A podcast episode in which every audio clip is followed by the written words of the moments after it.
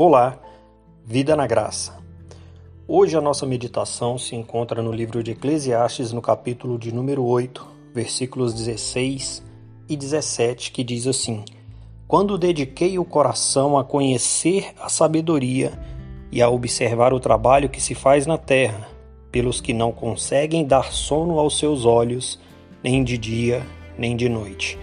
Contemplei tudo o que Deus tem feito e vi que ninguém pode compreender a obra que se faz debaixo do sol, pois por mais que o homem se esforce para entendê-la, não achará. Embora o sábio afirme que a entende, nem por isso poderá compreendê-la. O texto fala da obra de Deus como uma obra insondável. Muitos estudiosos atribuem o livro de Eclesiastes ao rei Salomão, são várias as evidências que indicam essa autoria, mas nós não temos como afirmar, ter certeza, né? uma vez que o autor ele não se apresenta. Acredita-se que esse livro tenha sido escrito por volta de 400 a 180 antes de Cristo, nos anos 450 a 180 antes de Cristo. E assim, ele vem falando palavras que mostram o poder de Deus, mostra a, a sua soberania, os atributos divinos na grandiosidade de tudo que, aquele, que ele fez, demonstra também as nossas limitações e faz com que a gente entenda o, a soberania de Deus de uma forma a manifestar esse amor dele em tudo que ele fez. E assim, quando o sábio manifesta no texto que ele dedica o coração a conhecer a sabedoria e observar todo o trabalho que é feito na terra. E ele vê que o homem, por mais que se esforce, ele não consegue né, dar de fato sono aos seus olhos.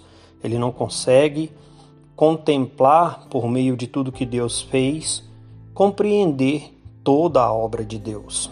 E o texto diz que ninguém pode compreender a obra que se faz debaixo do sol.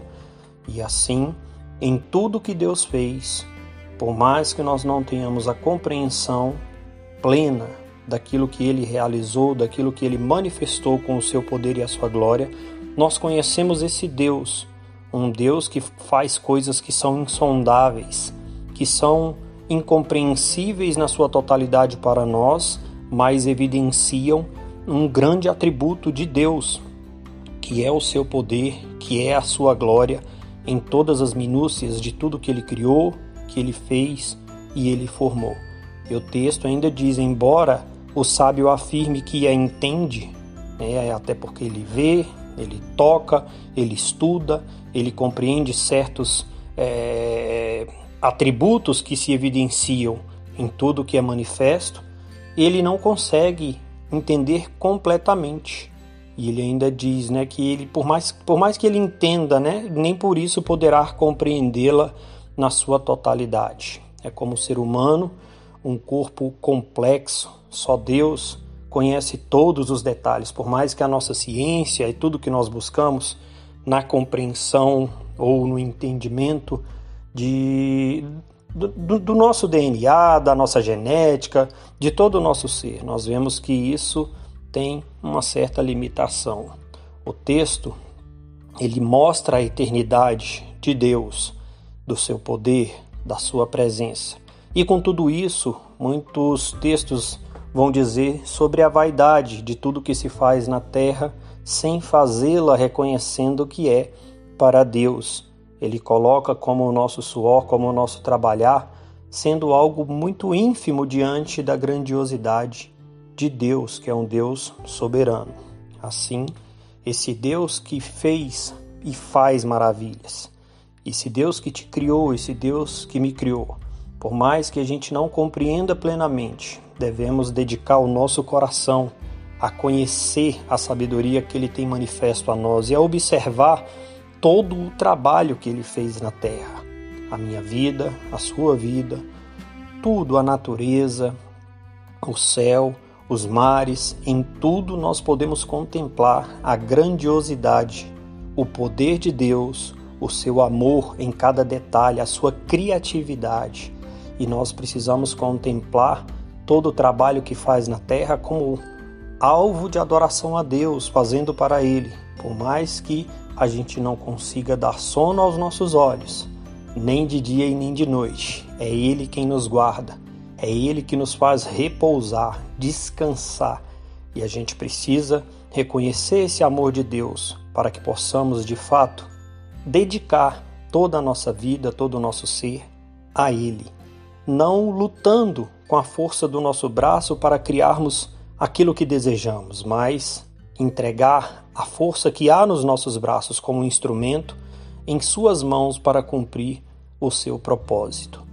Que você possa contemplar tudo o que Deus tem feito e veja que assim em tudo que ele fez, ninguém pode fazer, ninguém tem o poder nem a capacidade de criar coisas maravilhosas como Deus criou.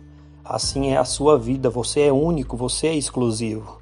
Você é parte da obra de Deus que é insondável. Só Ele te conhece, só Ele sabe o que é a tua necessidade e que você possa abrir o seu coração, se dedicar a Ele a conhecer a sua sabedoria, a observar os seus feitos e conhecer Ele por quem Ele é, e contemplar, porque em tudo que Deus faz há um propósito, ainda que nós não compreendamos, ainda que a gente não tenha o entendimento, a gente precisa confiar. Deus fez da sua vida uma obra insondável por outros homens, por você mesmo, por mim, mas para Ele, Ele sabe porque fez. Ele, teve, ele tem propósito em tudo que faz. Assim, a sua vida é um presente. Você é obra das mãos do Criador e que você possa se dedicar à sabedoria, se dedicar a toda boa obra que Ele quer realizar através da sua vida. E assim, Ele, de forma clara e gradativa, vai dando entendimento para a gente de tudo aquilo que Ele espera de nós e que nós realmente podemos dedicar a Ele para a glória dele e louvor do seu nome. E que possamos juntos, a cada dia, buscar como o sábio faz aqui, meditar, olhar tudo que o Senhor fez, olhar tudo que ele tem feito e contemplar com amor, contemplar com zelo, porque debaixo do sol, debaixo da terra. É, todo trabalho na terra, aonde quer que seja, todo trabalho que é feito, só é feito porque Deus tem um propósito, porque Deus permitiu assim que fosse feito. Você é obra insondável de Deus. Contemple o seu amor e dedique a sua vida a conhecer a sabedoria dele e a observar a grandiosidade do seu amor praticando todos os dias, viver o propósito dele em sua vida. Você é obra insondável de Deus. Deus abençoe a sua vida. Eu sou o pastor Elbert. Vida na graça.